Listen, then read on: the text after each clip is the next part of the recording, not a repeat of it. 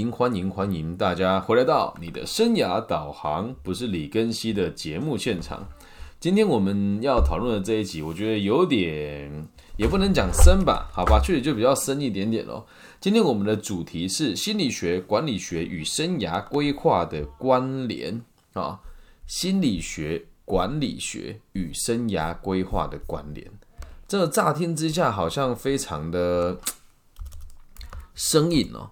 那究竟心理学、心理学跟管理学，还有这个就业，我们讲生涯规划哦，到底有没有关联呢？你现在在这边听的时候，你先想一想，你觉得这你认为它有没有关联？因为今天我会这么做，原因是因为在呃台湾的时间是什么时候的时候？大概两天前吧啊，我就难得有一天忘记带手机，就真的非常难得。忘记带手机出门，其实蛮惊慌的。那没有带手机出门的状况之下，没什么事情可以做嘛。那在没事情可做这个逻辑，我就去了早餐店吃早餐。也没什么事，我就带着我最近在阅读的书，我带了《无限赛局》，然后这个个体心理学的经典《自卑与超越》，还有最近在写的这个平衡计分卡跟这个策略地图等相关的文献。那我就带着他到早餐店吃早餐，然后因为吃完早餐之后，我在某一间大学讲述个体心理学，是一整天的工作坊，所以我就先看了管理学的东西。那我那时候在读的是平衡计分卡，啊，平衡计分卡，今天我就。不特别跟大家赘述了，反正就是做出一个东西，让你理解从顾客的角度，从你的供应商，从你内部的角度，跟你这个员工培训的这个逻辑，如何让他的这个每个构面都被顾及到了一个评估的方式哦。那我大概读了三十分钟，然后也得到了一个这个学到了一个新的理念哦，叫做这个良诶劣币逐良币。啊，它有个效应啊，就是为什么企业人才留不住？也简用个简单的方法，如果今天在某一个地区哦，有两种货币，有一种货币是在很多不同的区域都可以使用的，然后它的这个币别比较高；那另外一种货币是当地使用的，然后它的这个运用的范围只在这个小小的疆域里面。那这两件事情听起来很有，就乍听乍听上没什么了不起的嘛。但是时间长了之后，你就会发现会发生劣币逐良币的状况，就是反而比较贵的、比较好的这个货币会被人家收藏起来，没有人使用；而在市面上流通居多的，通常都是劣币。那我就在想，这东西好像跟人生也也有一点关联，但当时没有想很多嘛。我就在看那个平衡积分卡，那这个里面的这个内容意思是，如果管理做的不透彻的话，或者是我们的管理做的不够完善，咱们就留不住人才。那留不住人才，好像就跟我们的生涯规划有很大的关系哦。我想到这个地方，我就想，哎，也对啊。为什么那么多人要做生涯规划？为什么？因为留不住人才嘛。还有呢，人才不知道自己往哪里走啊。那为什么会这个状况？公司的管理内部不好嘛？又或者是公司对外这个找找员工的逻辑不正确嘛？那在这两个逻辑之下，我就在想说，对，那我做生涯规划该怎么落实在各个公司的平衡积分卡，还有他们公司内部的这个培训，该怎么去建议他们？我就写了一个短篇的文章。然后写完了之后，我才发现一件很有趣的事情是，我们在做培训还有做人力资源的朋友，其实都没有商学的背景。我们讲商学背景，必须得讲管理学，不能讲商学啦。就是对于管理学是。不甚理解的那管理学，我们在这个节目不止一次的提到。那如果大家有机会的话，可以到我频道里面去听那个，我有一集在讲社会阶级，里面就讲我们管理学的逻辑大概是什么。那我们这三个领域为什么我们讲说它的关联性很高？我本来也没有想要去把它提出来，是因为我们在台湾第一志愿叫台湾大学嘛。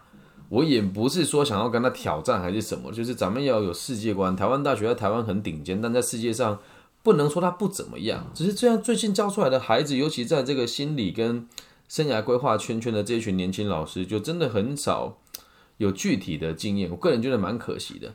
那我在我的这个社交软体上面发了一篇文章，上面写说这个心理学、管理学跟生涯规划是。同样的学问，于是有个台大的学生就问我说：“他听不懂。”对，那我觉得应该也是真的听不懂吧，因为目前在台湾的生涯规划界跟就业辅导界这里的人都没有什么商管的经验。那刚好融合我现在在读 EMBA 的这个学位哦。就我我那天找我老师讨论，我就说老师，我一直因为我们现在在教的这个研究方法都是在教这个量化的分析。我们现在在教那个 eViews，eViews 就是这种 y 等于 x 加哎 y y 等于阿尔法加贝塔 x，所以贝塔只要不等于零，就代表 y 跟 x 之间有正相关。我们学的都是指都是量化的研究。然后那一天我跟我老师讨论说，老师，那我写生涯规划这东西会不会太狭隘了？我们老师有讲说，那就是宏观跟这个。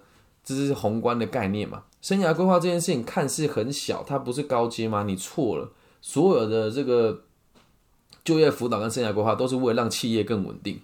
所以我就说，那老师，我想要写个体心理学跟生涯规划的这个逻辑是可以的嘛？老师说，个体心理学很广泛，所以你要把它更聚焦于某一个主题。那这时候我就在想，哎，对，这东西根本就是一模一样的啊。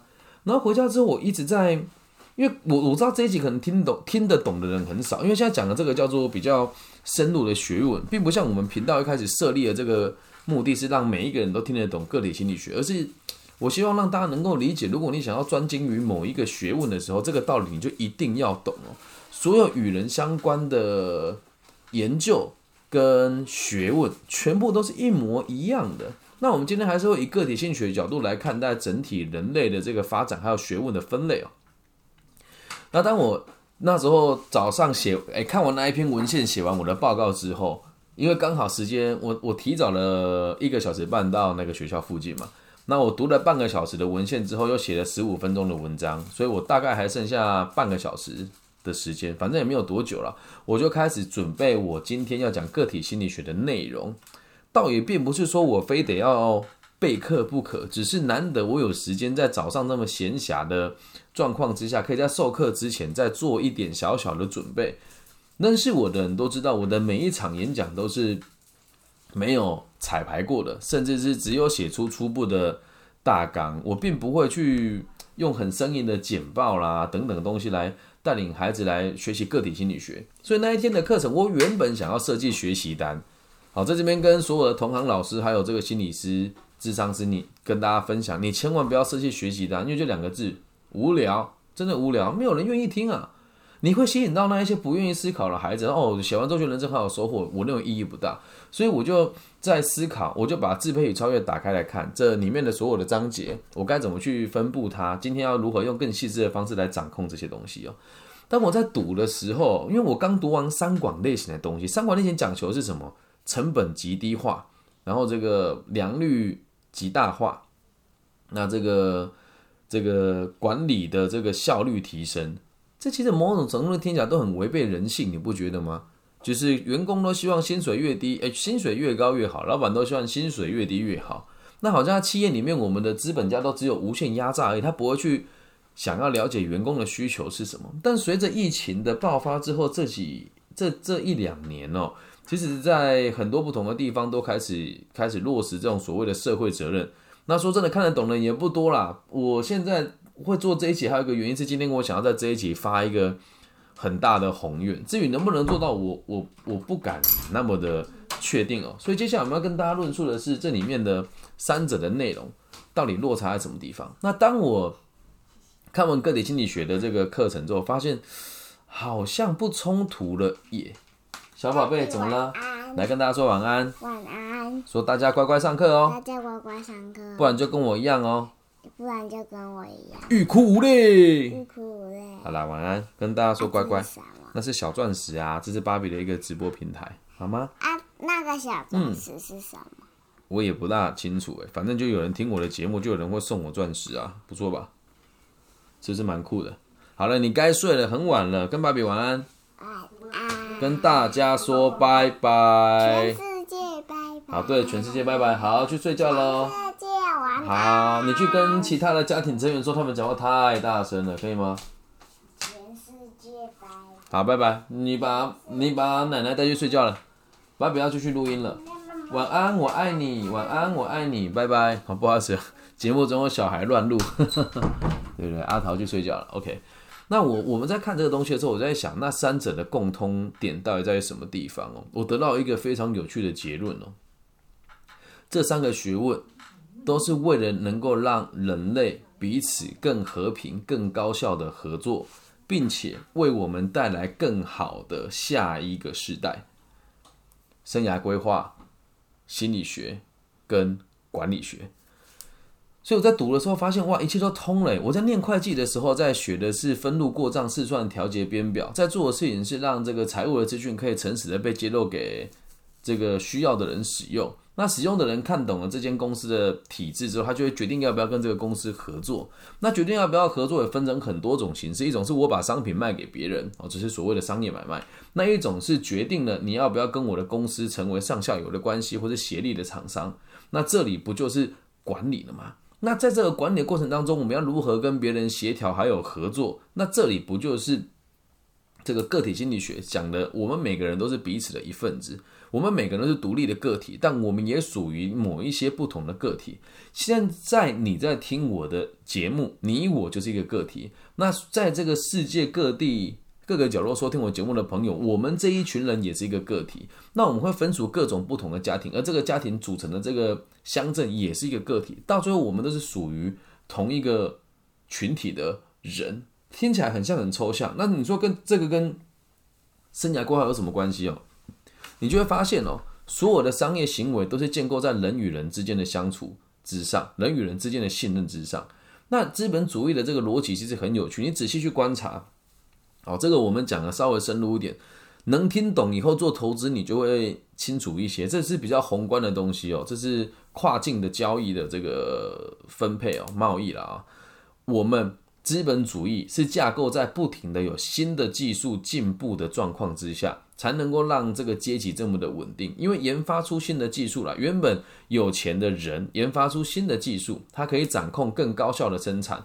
至于这一些生产上比较低端的、比较需要这个劳力付出的，就会把它分享给其他没有这个技术的人民，那他们就会过得比较辛苦的生活。好，这就是为什么东南亚的朋友薪水比较低。那我们其他地方的薪水比较高的这么一个原因，然后欧洲国家的薪水，南美国洲南南美的薪水比较低的原因就是在这里，因为我们有一直握有核心的技术，所以才能够让我们的生产越来越高效。那在这个高效状状况当中，你就会发现，我们握有更高效的方式，然后去卖给这一群愿意买单的人。企业所生产出来的东西，到最后都还是得让别人买单的，能够理解吧？所以我们在做生涯规划的时候，很多人会说。这个我工作是为了生存，这跟个体心理学逻辑也是一样。我工作为了生存，那在资本主义的状况下，我们怎么生存？拿钱买资源。那我拿钱买资源的时候，就会变成是我们在生涯规划的同时，也会去替人家设想：你有没有想要买车？有没有想要买房？有没有想要生小孩？未来几年有没有什么理想的事情要做？那这个时候，你帮他做规划，就会变成是他会去思考。我接下来该做什么行业？该把钱花在什么地方？是不是就回到商业跟管理当中呢？所以三者的关系是很惟妙惟肖的，但也很可惜呃，我我们讲说讲可耻有点过分的啦。就是在目前全世界没有任何一个人把就业辅导、个体心理学跟管理学把它结合起来。那我就不禁在思考我的背景哦，我是念会计学系起家的。然后念完了之后，才到宝城协业当人力资源的副管理师，之后再回来台湾担任这个房屋中介的人员，才开始做这个生涯规划相关的工作。而在生涯规划相关的工作，我是在我是考取台湾的这个 Career CPAS 的这个就业诶就诶职涯顾问的证书。那在考取这张证照之后，我才开始做大量的创业跟创投，然后才开始落实到现在的生涯规划的教育。那整个脉络走下来之后，现在我选择了就读东海大学的 EMBA。原本我的想法是我这个样子，现在哪算高阶啊？跟高阶合作是以前的事情了，现在能算高阶吗？偶尔帮帮台湾的上市贵公司上上课、做做培训、招募一下新人，这样算高阶吗？但老师在跟我讨论论文的时候，这也非常感谢东海大学企业管理学系的吴子云老师哦，给了我这个全新的理念跟想法。我认为这也会让东海大学的 EMBA 独步全台湾，做出了这样子比较特殊且跨领域的论文的撰写啊。那我就在思考一件事情，是我们在商学的这个也不要讲地位啊，就在商学的实务经验，还有在生涯规划的这个领域，我都算是，嗯，也不能讲人中龙凤，但确实就是也请大家可以关注一下台湾的生涯规划的这个领域。现在我算是。我认为自己算是翘楚了，没有一个人的这个市占率比我还要高，也没有任何一个人像我的这个自媒体在全世界都有人收听，更没有人像我持续的在做创业跟做失败的投资。还有接下来下个礼拜我就要跟某一个科技公司签这个 NFT 的合作合同了，也可能是很少数，应该全台湾是第一个有人把这个 Pockets 结合 NFT 的技术，如果谈成的话。那在这整个流程当中，我在想一件事情是，那在商管学，在商在这个管理学的领域，我也得到 EMBA 的这个教育啊。你毕毕竟两年内我肯定会让他毕业的嘛。那在这个就业辅导这个领域，现在也算是有一定程度的水平了。那接下来我要如何让心理学的东西可以让我师出正宗？所以我就决定了。现在做的决定以后会不会变，我不知道，因为毕竟世界变化的速度太快了啊！我决定打决定念心理学的博士班，把三个领域都串联起来，然后之后再做更宏远的规划，看能不能把这个理念推及到企业，还有这个我们讲的官方，哎，这个官方单位当中。对，其实三者是一模一样的，所以请大家不要再去。就不要再说什么哎，读心理的啦，什么读商科的啦，什么读管理的啦，什么读就业辅导的啦，妈的，你们就是一起的，能不能上进一点呢？到现在还在分家，我看着就觉得很可笑哎，就是没有这种达观的想法。我才三十几岁，我都有这种想法，愿意去做了，然后剩下的人都闭门造车，那一群人一群人混在一起，你就看心理学界的会读商学吗？不会嘛？那管理界的看得起心理学界的人，他们觉得他们什么都不懂啊。那就业辅导。这个领域又更神奇了，很多都是退休老师跟心理老师所组成的一个团体。那就像我现在所受训的这个 Career 的就业情报这这张顾问，创办人是我们台湾的企业高阶祖师爷人物，叫翁靖玉，所以他创办这个证照，我觉得合理啊。那另外一张证照就号称是全球通用，但就是香港的一间大学，还有少数几个美国的私人组织所认定的执照。还有另外一张执照就更有趣了，它自称在大陆非常火红，但是这个执照的这个创办人在大陆的流量不到我的十分之一，所以就我我不懂，这已经变成是诈欺了，你懂吗？已经变成诈欺。那做商业的人，如果你没有这种利益他人的想法，那你就是也不能讲黑心商人，就你你的企业对社会是没有帮助的。那这时候就有人问了，那企业真的是来帮助社会的吗？嗯，我必须得这么说。呃，传统的想法是赚到了钱再帮助社会，而现在我我认为，如果你要永续经营下去，还有接下来科技越来越发达，都会倾向于说这个比较比较不在重工业的这个部分，可能就会变成是解决社会的问题的企业才能够走得长久了。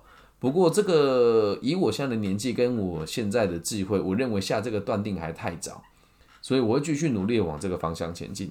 那以上就这集全部的内容了，心理学。然后这个管理学还有生涯规划，三者是一模一样的，这样解释已经够清楚了吧？所以如果早个几年我讲这个理论，我一定会咒骂大家说大家都不上进。但现在我只会跟大家讲说，如果你们愿意的话，大家愿意的话，可以试着像我这个样子来做学习，把这个工作当成是你的职业。如果你一定要真的要去归类的话，生涯规划是这里面最。核心的理念，毕竟他的做法，如果你能够处理企业跟一般民众的需求，做企业管顾就一定没有问题。那就说企业管顾的时候，你就会发现，人与人之间相处讲究就是信任跟金钱。那信任跟金钱有了之后，你不就懂心理了吗？总好过于你在读一些没没什么用的理论吧？这样能够理解吗？好，听得懂的朋友，听懂掌声啊！那就是也谢谢大家愿意倾听了。那如果你是大陆区的朋友，欢迎大家在网易云的频道帮我留言分享、加按赞。我们目前的这个平均的一集的流量已经快突破十万了，开心真的。然后每天都会稳定增加五到八个这个听众哦，我们讲订阅的人啊。那台湾的评分我就觉得还是很诡异啊，我的流量就这么大了，还是一直被人家压在下面。还是那句话，I don't give the fucking shit。也就反正台湾的媒体，你说自不自由嘛？我不敢说不自由了啊，因为毕竟 每个人都听得到。但是我希望大家，因为最近我也做了很多实验，我拿了学生的手机来来来帮我自己打五星好评，打完了之后，这是真的、哦。打完了之后一个礼拜完全都没有显示出来，我也不知道发生什么事。那大家如果愿意的话，可以多多分享我的频道。好，那也希望我们的频道的存在可以协助这个社会更加的安定。以上就是这期全部的播出的这个内容喽，希望大家喜欢。最后也邀请大家，如果在听完之后觉得很喜欢的话呢，也麻烦大家再找一个让你舒服的角落，好好的祝福这个节目每个在听的朋友，散落在世界的各地的各个角落。